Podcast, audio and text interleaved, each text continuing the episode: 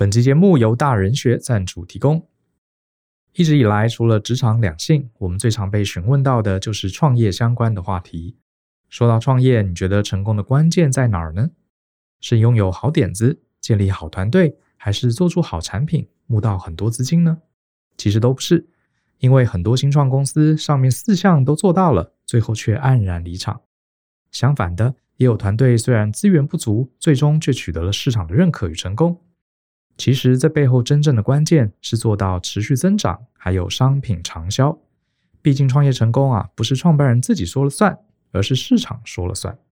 根据我们的观察，很多年轻人创业很容易让自己走入了僵尸状态。什么是僵尸状态呢？意思是说公司有赚点小钱，大概啊是吃不饱也饿不死的程度，却没有多余的资金来增添设备、雇佣人才。公司活下来了，却无法健康的增长与扩张。最后，创办人就会发现，辛苦经营多年，亲力亲为，校长兼撞钟，却没有累积到什么资产，还拖累了生活品质。这样啊，还不如回去上班算了。不禁有一种白忙一场的感慨。为了避免成为创业僵尸，大人学特别开发了一堂专为创业者设计的线上课程，叫做《创业的攻略：开局、风口、增长与长销》。这堂课将从一般人对创业的迷思开始谈，例如，先本土练兵，再拓展海外，它的问题在哪里？还有创业者该如何辨识所谓的风口？如何的选题？甚至会告诉你为什么事业在初创时期你不该计算胜率，让你一次拥有正确的创业观念，而不是跌跌撞撞的惨淡经营。欢迎透过节目下方的说明栏观看这堂课更多的介绍。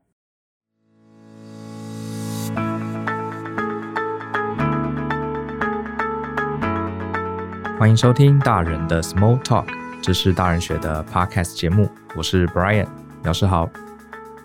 呃，今天想跟大家聊什么呢？呃，最近跟几个都在创业的伙伴，呃，在聊天聚会，就不免俗会聊到经营公司的话题，哈，所以我，呃，我们聊了一些东西，觉得还蛮有意思的，所以今天也透过这个节目来跟大家分享。大家知道，我过去其实主要的工作是做企业管理顾问嘛。那我们的工作呢，有点像企业医生，就是客户委托我们啊、进到他们的公司，然后帮他们分析现有的组织啦、流程啦，有什么可以优化的地方，甚至会导入一些呃管理的系统软体，然后再帮他们针对每个专案去建立一些 KPI，好让他的公司运作得更好。那做顾问做了很多年呢、啊，其实还蛮有意思的哈。这个说来惭愧啊，我自己其实在创业之前，并没有真正呃去经营一家公司。所以我们等于是帮助客户去建立这些管理的流程跟制度。可是呢，我后来这个跟 Joe 啊自己创立了公司之后啊，真正自己当了所谓的经营者，我们才发现啊，脑子里想的事情啊，跟以前当顾问的时候的那些流程改善啊，那些技巧啊，其实反而都不太一样的。好，重点都不一样。所以今天这集呢，我就来跟大家聊聊我真正成为呃经营管理者之后，跟当时当顾问。有什么样心理的转变？我大概分成三个点吧。我觉得第一个就是你成为经营者之后，啊、我们当老板的人一定要很重视自己公司在整个市场上的优势。好，所以我会来谈谈优势的部分。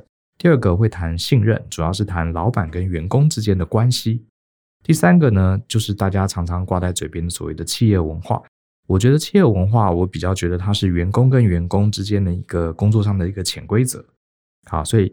呃，我觉得优势、信任跟文化这三个事情啊，反而是这些年我自己真正经营公司之后，我觉得最重要的三块领域。所以我用我自己呃经营大人学的例子来跟大家聊聊。也欢迎这个听众，如果你是自己带团队、自己经营事业的创业家伙伴们，也欢迎你在下面留言，我们大家可以交流一下哈。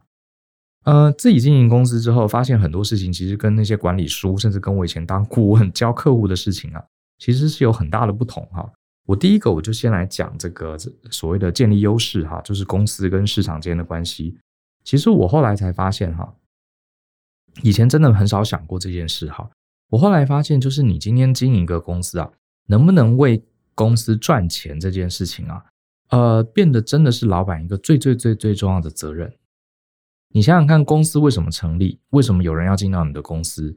无非就是希望跟着你一起打拼嘛，对不对？呃，上班族他有他自己的专业，对不对？他相信你这个老板能带着这个团队，呃，能有很好的经营，然后大家都可以分到一些利润，所以他才会来跟你打拼。否则的话，他干嘛留在你这里，对不对？好，所以呃，老实说，公司要能赚钱这件事情是非常非常重要的。我一直觉得，如果一个公司它其实把大家搞得很忙，好，大家很辛苦，你等于是占据了别人的青春岁月，最后却这个这个团队最后却没有赚到钱，哈，结果是亏损的状态。那我觉得这个老板，我认为是有点不负责任的。好，当然你过程中前期嘛，你可能难免会在亏损的状态，可是最后总是要赚钱的。这个赚钱还不光是老板自己，哈，想要致富哈，所以才创业。你也是对员工的一个责任啊，我是这样觉得。那之前有同学问过我，到底要怎么样选择一个好公司啊？我通常会跟呃同学讲说，你当然要找一个好的文化哈的公司很重要，然后要符合你的专业。可是还有一点啊，就是你这家公司赚不赚钱？什么叫赚不赚钱呢？我们可以简单来看，就是毛利这件事。呃，大家不一定有这个财务的观念，我简单讲一下什么是毛利哈。比方说，你今天公司呃卖了一百块钱的产品，好，你收进了一百客户的给你的一百块，这一百块其实叫做营收，好，它并不代表是你真正赚到的钱，好，只是你卖了一百价值一百元的价值的货品，这个叫营收。那营收呢？你要扣掉这个跟产品本身相关的人力、物力、财力的这这个材料费。好，我们就简单讲，我们就拿说，假设你是卖鸡蛋糕好了哈。今天你卖了一百块钱的鸡蛋糕，你并不是真的赚一百块。你这个鸡蛋糕需要材料嘛？需要面粉啊，需要糖啊，需要这个呃烤这个鸡蛋糕，你需要燃料啊，需要瓦斯啊等等。啊，你需要用包装纸袋啊。这些跟你产品直接有关的这些成本啊，会计上叫销货成本，这个要扣掉。比方说，你今天卖了一百块的鸡蛋糕，你这些面粉啊、糖啊，呃，这些东西占了，比如说三分之一好了，大概三十块钱。所以扣掉这三十块，你还有七十块。这七十块呢，叫做毛利。好，叫做毛利，就是扣掉材料直接的成本。可是这七十块就是你真的赚到七十块吗？其实不是，因为你今天经营这个卖鸡蛋糕的小摊子。你会有要付水费、电费，你可能要付薪水，你可能要这个弄几个广告看板，在脸书上投几个广告，叫大家来吃你的鸡蛋糕，广告费这些呃所谓的这个经营成本，它跟它不是直接花在这个鸡蛋糕上面，可是水费、电费这些也要摊提啊，这些呢就是我们的经营成本，所以你扣掉蛋糕的材料费，赚了七十块，这是毛利，毛利还要扣掉好水费、电费这些东西，比如说又是三十块。好所以最后呢，扣掉三十块钱的材料成本，扣掉三十块的这个营运成本之后，你还留了四十块，这个四十块叫做你的净利。那这个概念，我想大家应该很容易理解。那为什么我特别讲毛利呢？毛利很重要哈，因为净利当然也很重要哈。可是我们先来谈毛毛利是最容易呃得到的一个数字。今天有两家这个卖鸡蛋糕的摊子，好，其中呃两家生意都一样好。啊，A 这个鸡蛋糕，它这个材料费是三十块，可是 B 这个厂商如果材料费是六十块，等于是说呢，他每同样做生一样的生意哈，都做了一百块的，卖了一百块的鸡蛋糕，A 这个摊摊，A 这个老板呢，他可以有七十块的毛利，可是 B 呢，他只剩下四十块的毛利。好，那这个七十块，A 老板有七十块，他就可以做很多投资啊。他除了可以呃自己放在口袋里之外，他也可以给员工加薪。他这个七十块也可以去做更多的行销，叫大家来买鸡蛋糕。可是呢，B 老板他同样卖了一百块鸡蛋糕，他手上只剩下四十块钱可以分给员工，可以给做销售。所以等于是这个 B 老板啊，他就要更努力卖更多的鸡蛋糕，他手上才有足够的钱维持这个公司的营运。好，所以今天你是一个这个打工仔，你想要去呃这个。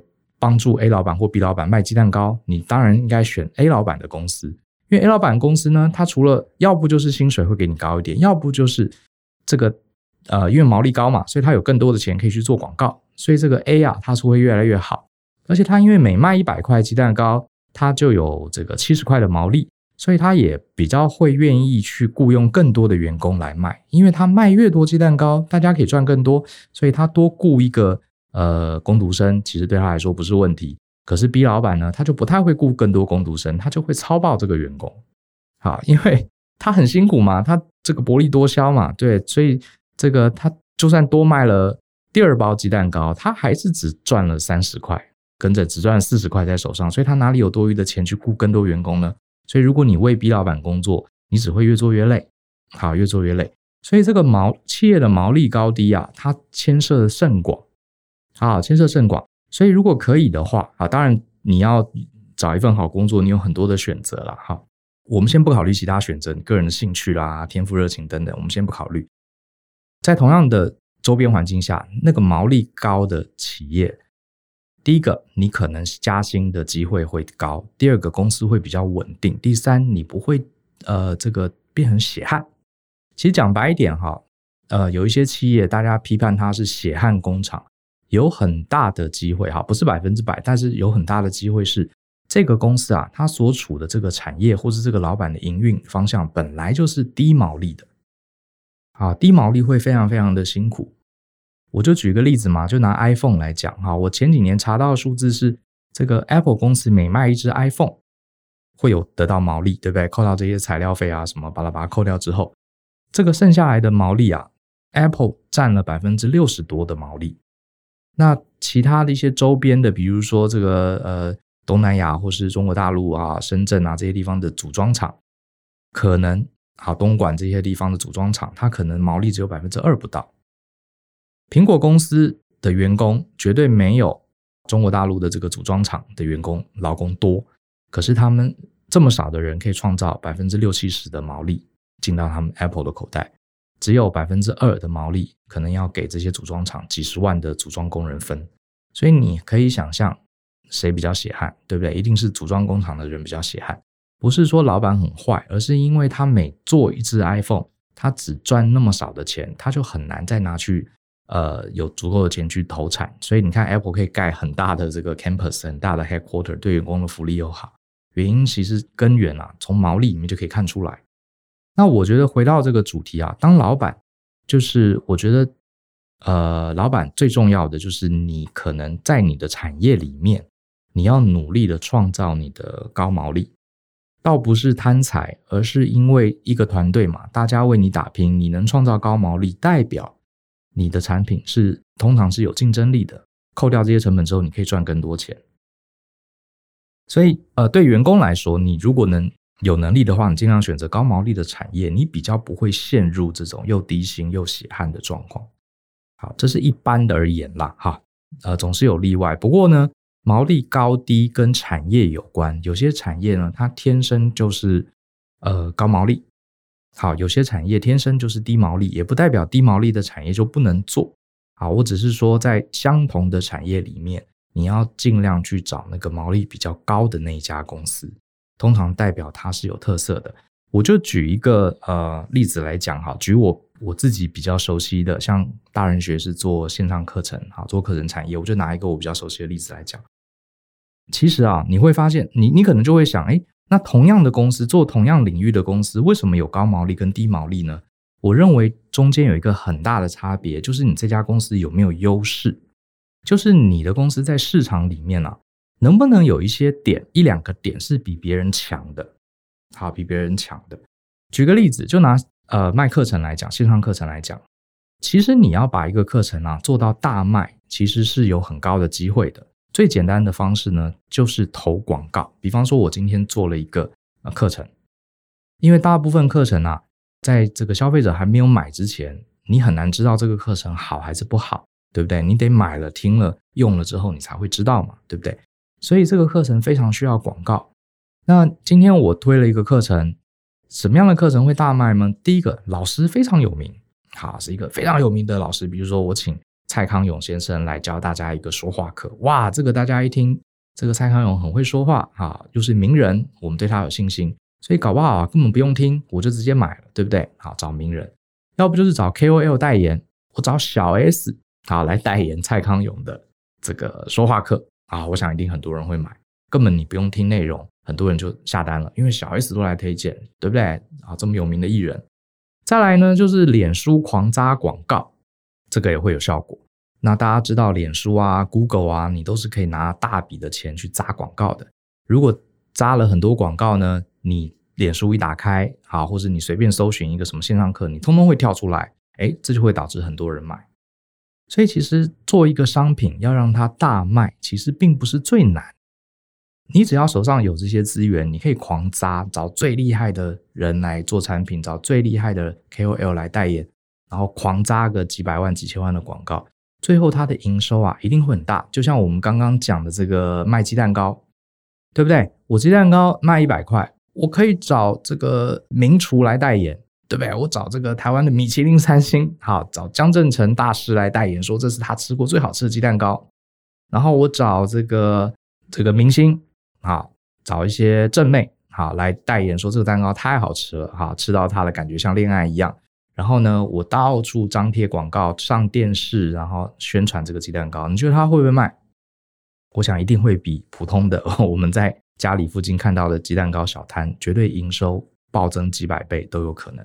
好，重点哦，问题来了，找名人代言要不要钱？对不对？找这些大师来帮你打广告要不要钱？你疯狂的张贴海报也好，上电视要不要钱？你疯狂的在脸书上宣传要不要钱？这些钱啊，全部扣掉之后，你卖这个鸡蛋糕到底剩下多少钱？这个才是真正的毛利。啊，这个才是真正的毛利。可是你看哈，很多的上班族啊，他没有财务观念，他会觉得这家公司很有名，他的产品大家都是名人代言，哎，我就觉得这家公司很赚钱，很棒。OK。呃，确实有可能你是看对的，可是呢，我自己也见过，好，之前有一些同学他们自己经营电商，然后这个也是很有名的电商哦，牌子都是听过的，然后哎，结果私下告诉我没有赚钱，我说怎么可能？你们还有名？后来我说你财报给我看一看，就看看财报啊，我才赫然发现，他们这个我们还是拿鸡蛋糕来比喻哈，他鸡蛋糕卖了一百块，材料费三十块，剩下七十块，对不对？他七十块有。呃，有六十五块，甚至六十块，甚至比七十块还多，全部拿去砸广告。所以呢，他生意很好，确实营收好，卖了很多。可是最后等于是通通帮脸书、帮这些名人 KOL，通通帮这些 Google 的广告，等于是帮他们打工了。所以你现在知道为什么 Facebook、Google 可以赚那么多钱吗？他就是帮你做这个行销，帮你把这些行销预算啊消化掉。所以问题来了，这个鸡蛋糕店呢，如果它都是靠打广告，确实它的营收会暴增，可是最后却是怎么样？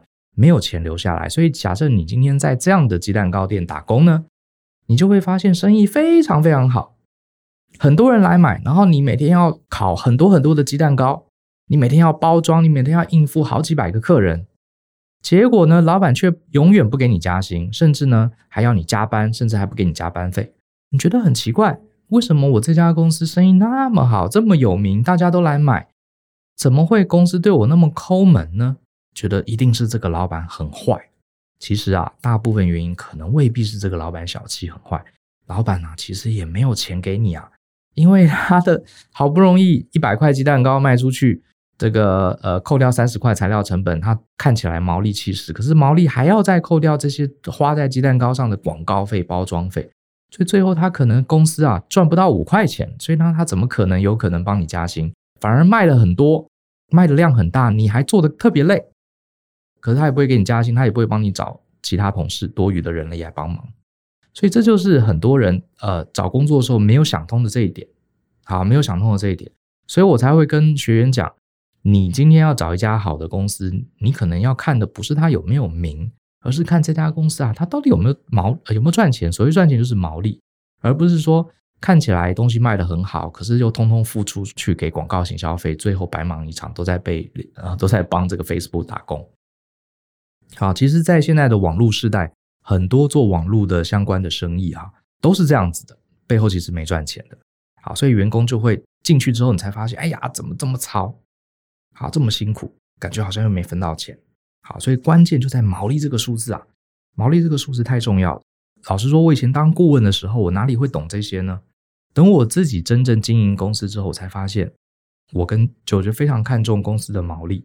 好，也就是说，我们卖出去的商品到底有没有真正赚钱留在公司，而是还是说，通通都付给这些广告商，付给这些代言代言者。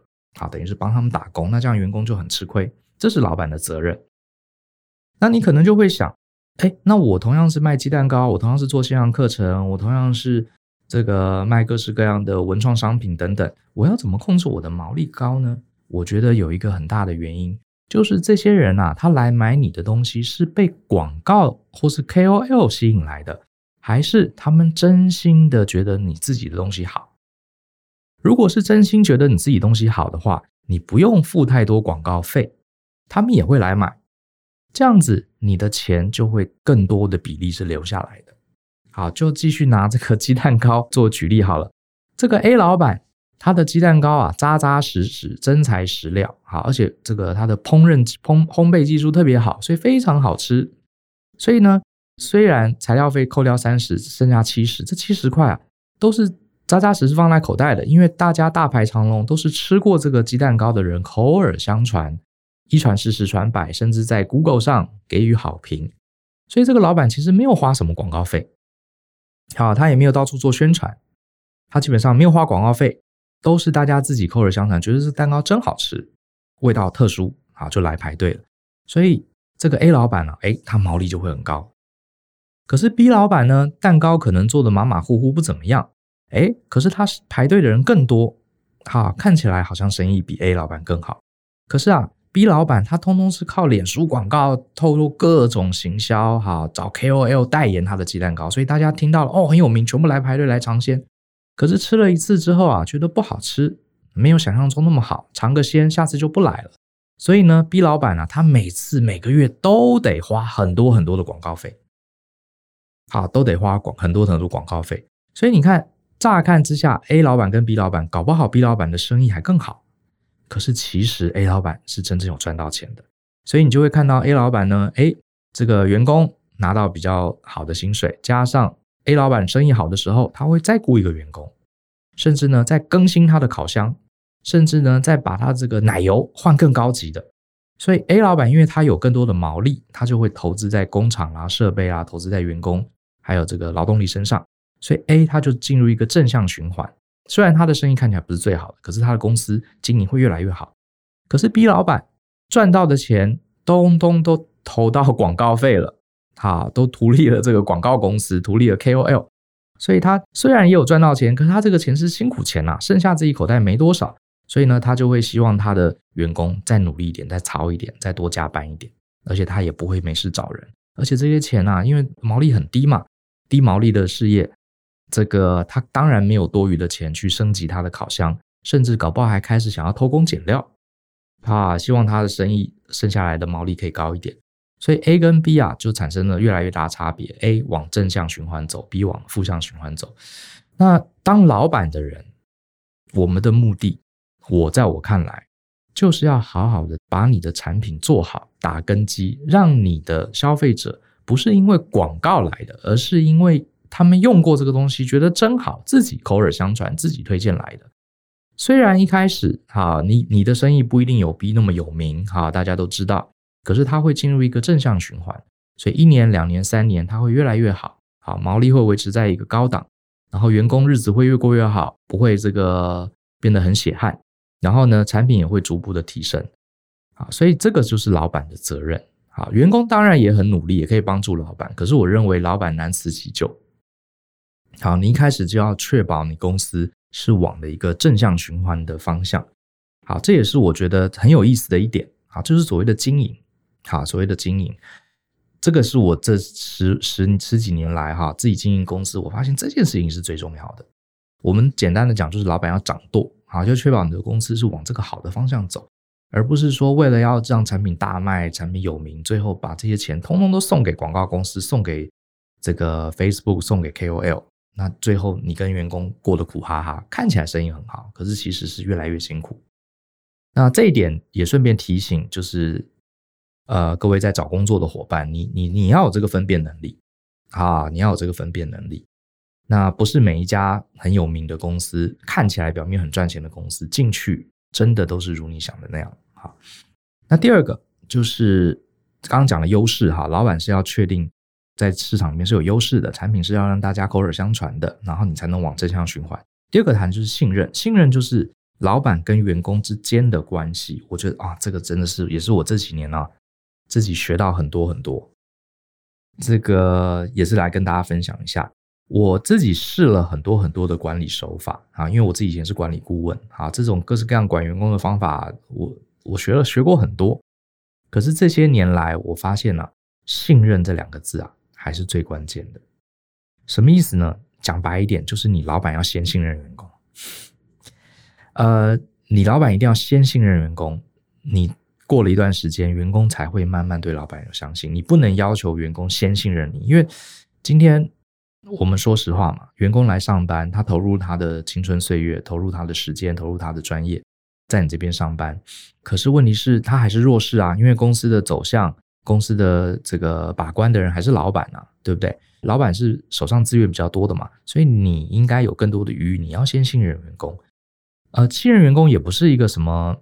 呃，听起来很高大上的东西，很简单。第一个，你对员工的上下班时间要弹性，这就是一个很明确的例子。像台湾有一些公司啊，我我其实也是后来听我一些学员告诉我，说老板整天会盯他们，呃，这个有些同事上班的时候带了早餐来吃，老板就去酸言酸语，或是同事呢休息的时候大家聊聊天，或是吃饭呢晚个三分钟回来。或者是呢，诶，公司明明是六点下班，就员工七点走，老板还不高兴，还故意叫他五点五十九分的时候叫他进来报告，进来开会。我以前以为这种事情现在很少了，结果其实这些年呢、啊，我发现好像蛮多台湾老板还是这样子哈，就是觉得说，诶，你看我花一个月的月薪雇佣了你，你就是我的人了，你偷懒，你打混，呃，你一定是这个自私，所以我要监督你。好，我其实蛮讶异的哈，还有还有公司会这样，我觉得是蛮糟糕的。说实话，好，当当然跟产业也有关系啦，啊，跟产业有关系。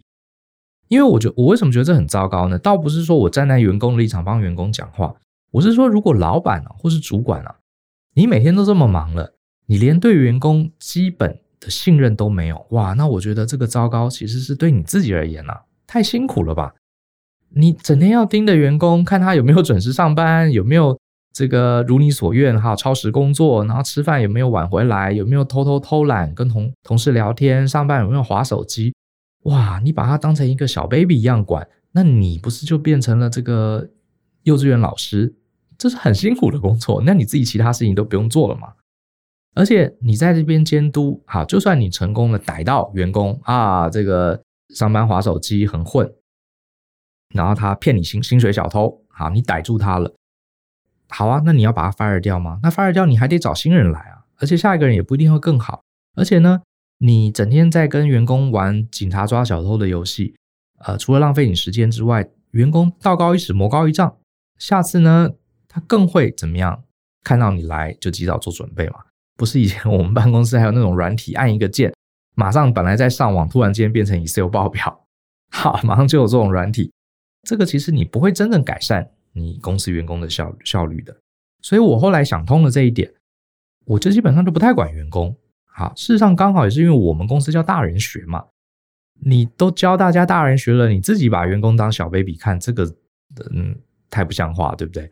所以我都是跟我员工说，我们公司就叫大人学，所以我都大家都是大人。好，大人就是不需要要好互信，我们相信你来上班是因为你选择了啊、呃、这个团队作为你发展。专业啊，发展个人成就感的一个舞台，所以你应该是自己管好你自己，而不是我们要去盯你这些事情。好，所以像以我公司来讲，我们从公司成立第一天，基本上上下班不用打卡的，这是基本的，也不会去每整天盯你啊有没有这个迟到早退，我们是不管的，而且是真不管，不是偷偷呃这个调查从后台查你的资讯什么没有，查门禁卡资讯没有，我们是真的不 care 啊，真的不 care。然后呢，尤其是不鼓励加班，因为我觉得加班这个事情啊，会造成员工的互相竞争。有些时候老，有些的公司老板并没有规定员工要加班，可是你发现你有同事待到七点，然后有些同事就想，哎，他都待到七点，那我是不是要待到七点半？然后接下来就有同事说，哇，七点半，好多人七点半都还没走，那我要待到八点，免得这个老板觉得，呃，我太混了。其实虽然老板没有叫大家加班，可大家会有这种恐惧，你知道吗？大家会害怕。会担心我是不是呃会被老板用下班时间来评价我的表现，所以大家就会越来越晚，越来越晚。那越来越晚是好事吗？当然不是好事啊，因为这代代表大家其实该休息的时候没休息，尤其是对我们这样做创意的公司来讲，我反而希望员工你工作量是稳定的。好，甚至有时候今天整天没事做，你就看看书、滑滑手机、跟同事聊聊天，我觉得都可以的。为什么呢？因为做创意的工作，毕竟跟做这个呃体力劳动的工作不一样。啊，我们是希望你工作量稳定，甚至有些时候看看书、上上网、跟同事聊聊天，它都可能激发你的创意，让你在做创意工作的时候，呃，表现会更好。所以你有没有在办公桌上做什么？其实我觉得去监督一点意义都没有。那刚刚讲到这个加班的问题，呃，像我们公司甚至会赶人的，就是我会跟同事说，哎，六点了，没事就赶快下班。慢慢员工就会信任你说，哦，原来这家公司老板说不用加班。不是讲讲，是真的啊！真的不会 care 你有没有待很久这件事情，只要事情做完就好。所以以我们公司来讲，我们公司是九点上班嘛，对不对？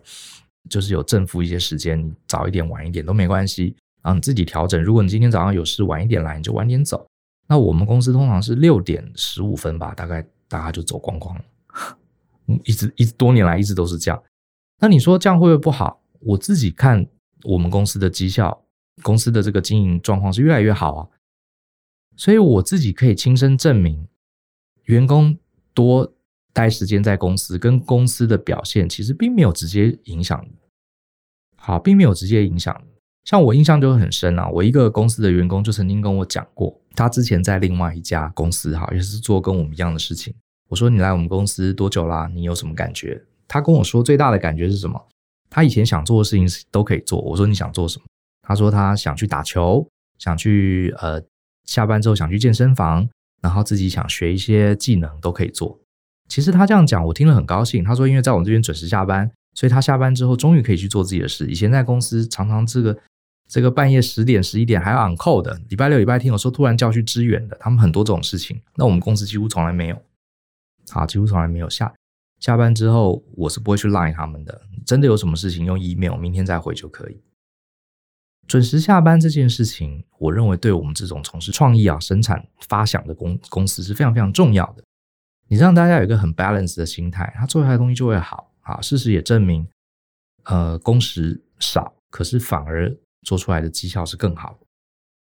所以我听到我的这个同事说，哇，他来了我们公司之后可以开始做自己的事情，我反而听的是高兴的。好，我反而听到是高兴的。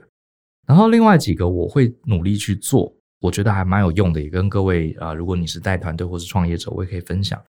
就是说，你可能要有一些好的 one on one 的沟通，因为像我们公司是三层嘛，我跟就是老板，中间有一层主管，再来就是基层员工。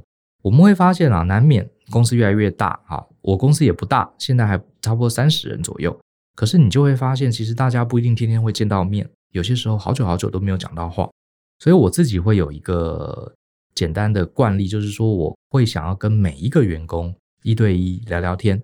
那大概每一个人，呃，大概，呃，一有空就挑就找几个人一对一聊天，不会有其他人。通常就是我或者就其中一个跟他聊。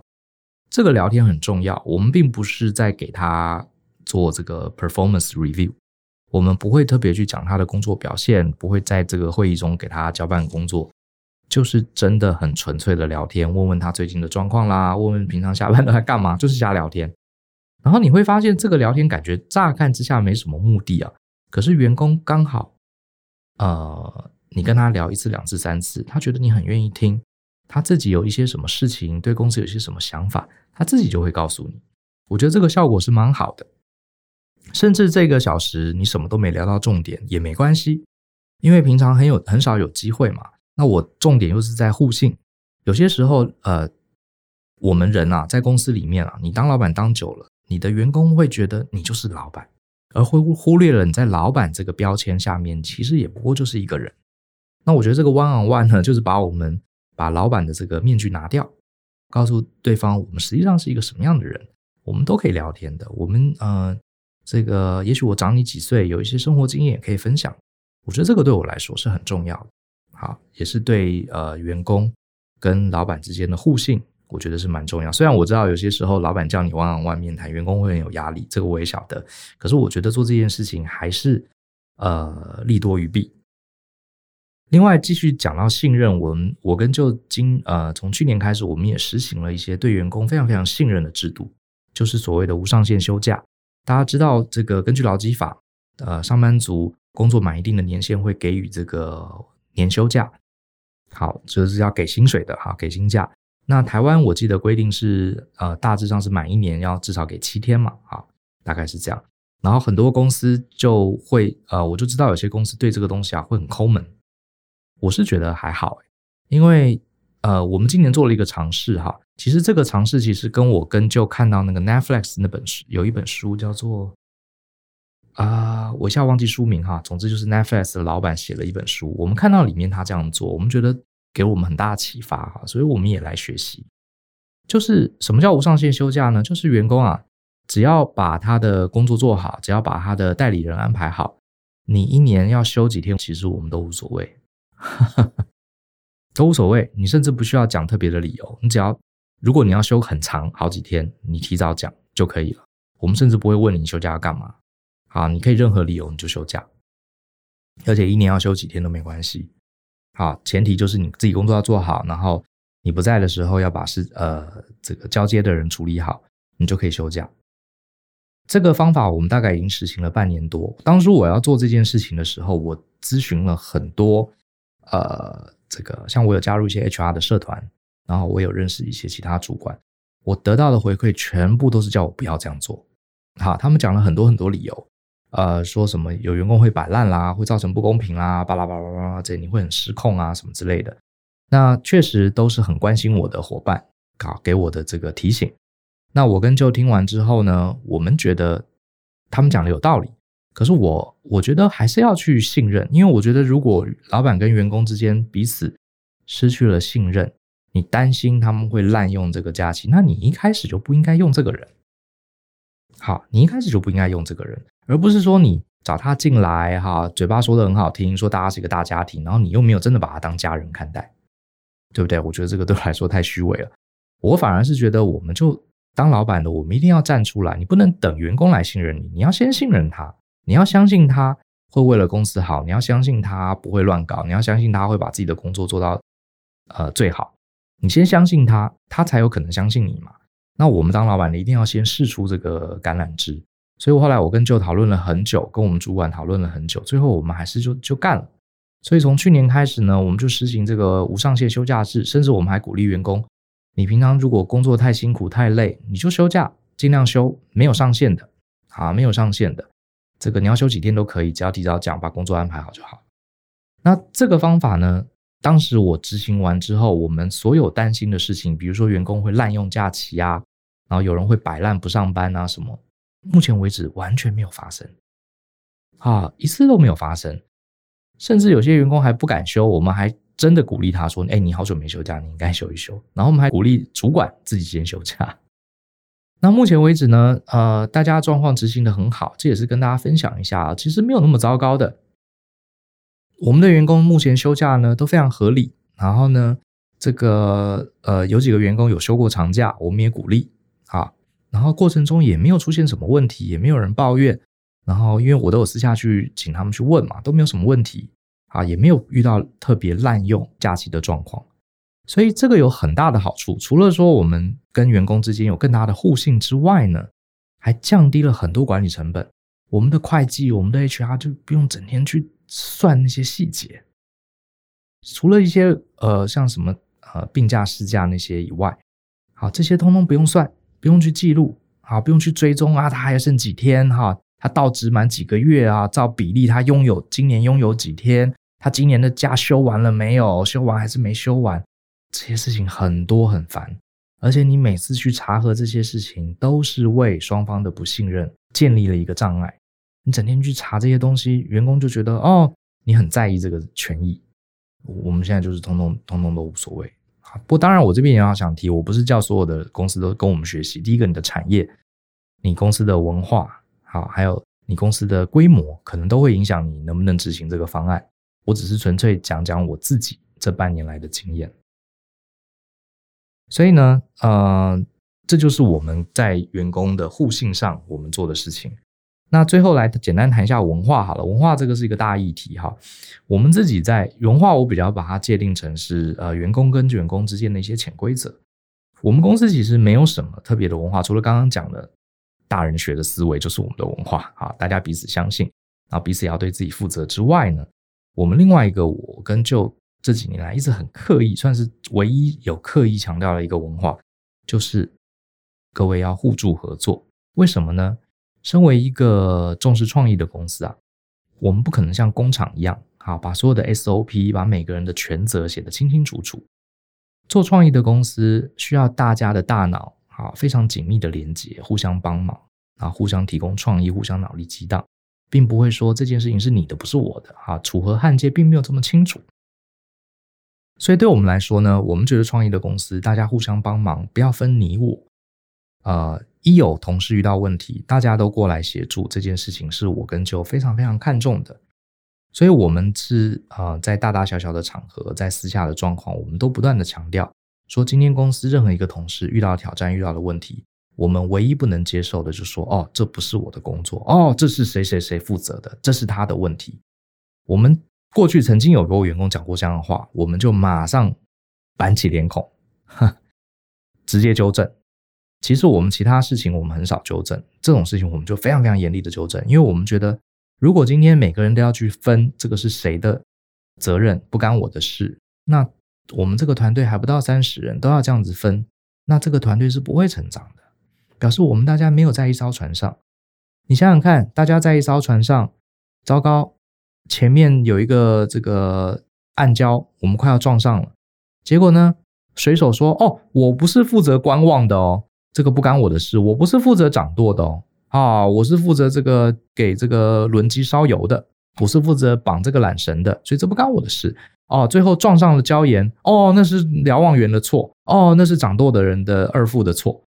那你觉得这艘船真的能开到金银岛吗？如果大家都分得那么清楚，各搞各的，也不会大家来帮忙，那这个团队我看啊，还是大家各自为政算了，根本就不要组合成一个团队了。好，所以这个是我们最看重的。这个像这样的事情是我们很强调的文化，好，很强调的文化，绝对不能推卸责任。那所以这个也有赖于老板自己要摆出很明确的态度，否则的话，员工大家推卸责任，你在旁边看到了又不讲，最后大家会觉得哦，原来推卸责任老板也不在意，那我干嘛那么认真去帮同事？我干嘛那么认真把事情揽回来一起伤脑筋？以后大家就都不要做好。好，就是各自管自己的就好了，最后就会变得很糟糕的状态，这是我绝对不想看到的。所以，其实文化的部分，就是我我的概念就是，老板自己一定要在关键时刻要表态。好，这个我觉得是很关键的。前几天在跟员工 one on one 的时候，我听到一件事情，员工跟我分享，我其实还蛮感动的哈。我有个员工跟我说，他有一次呃在家里突然间想到一些事情，就哭了起来。然后她的老公就问她说：“哎，你你你怎么突然好好的突然哭起来了呢？”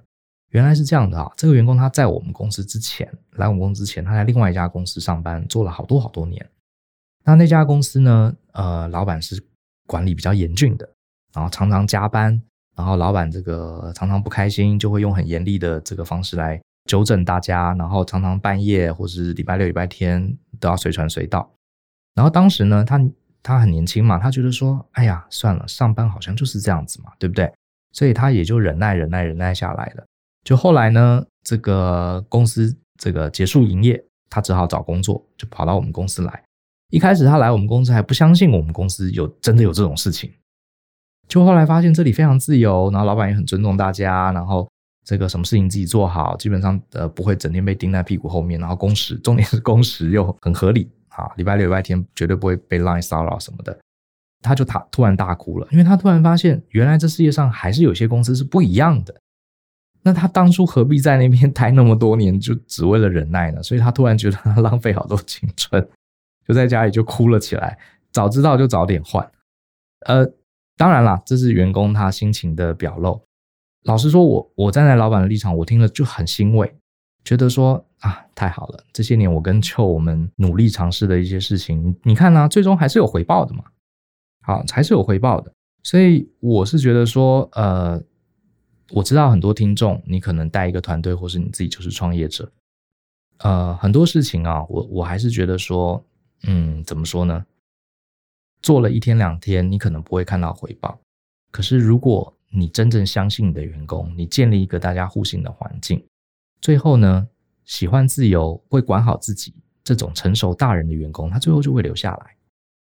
然后这个不适合这种自由的环境，诶，有人不适合自由吗？我跟你讲，还真多。我也遇过很多员工，他是希望公司这些东西定得清清楚楚，他事情做完了，他就可以拍拍屁股走人。也有这样的员工啊，你不要叫我做别的事情。然后你告诉我要做什么，好，我做完了，你你不能讲我怎么样，我就其他都不关我的事。也有这样的员工，那这样员工不符合你的文化，啊，那他久而久之他自己也会走。所以慢慢你的团队就是一个非常精实，而且大家是同舟一气的这个团队。所以我觉得做这件事情还是有用啊。一个是呃在市场上要建立你的优势，让你的毛利要高，啊，不要把赚的钱通通都送给这个 KOL 跟广告公司。再来就是你要建立老板跟员工之间的信任。啊，从制度上，从定期的呃 one-on-one 沟通上，我觉得它是有帮助的。第三，就是你员工跟员工之间的这个潜规则，也就是所谓的文化，老板该必要的时候要表态。好，这个是我这几年算是经营上获得的一个小小收获。这些是我反而以前当顾问的时候，我很一直没有体悟到的。好，今天来跟大家这个分享一下，希望对大家有些帮助。那最后呢，刚好我们公司这几年呃业绩成长的幅度这个还不错，超过我们的预期，所以公司也一直在招募新人。所以有兴趣的话，我未来打个广告好了，打个招募广告。如果你对于做线上课程，对于做这个呃知识产业，对于做教育事业，你有兴趣的话，其实你可以考虑来我们公司应征看看。啊，你可以上一零四找这个大人学，或是找世博。我们公司的名字叫世博哈，认识的是博士的博。那你搜大人学应该也可以搜到。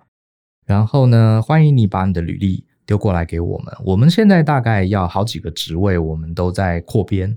我们会需要做平面设计的人，我们会需要做影音编辑后置的人，我们也需要呃擅长文字编辑的人，我们也要擅长做这个线上课程制作的人。好，这些领域我们都需要人，所以如果你觉得我们的环境是你喜欢的，是适合你的，好，强调自由，可是也强调自主的环境，你觉得你自己有这样的能力，也不妨把履历丢过来看看。好，那我也会把这个收履历的信箱啊放在这个节目的后面，让大家参考一下。好，这集就先讲到这边哦。那希望大家，尤其是创业者、管理团队的主管们，我分享的一些杂七杂八的内容对你有些收获。那我们就下次见，拜。